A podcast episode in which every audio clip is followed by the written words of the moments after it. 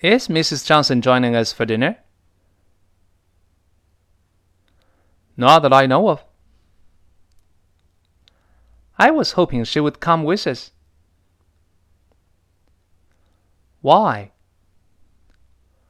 I would like her to try some of our traditional Chinese foods.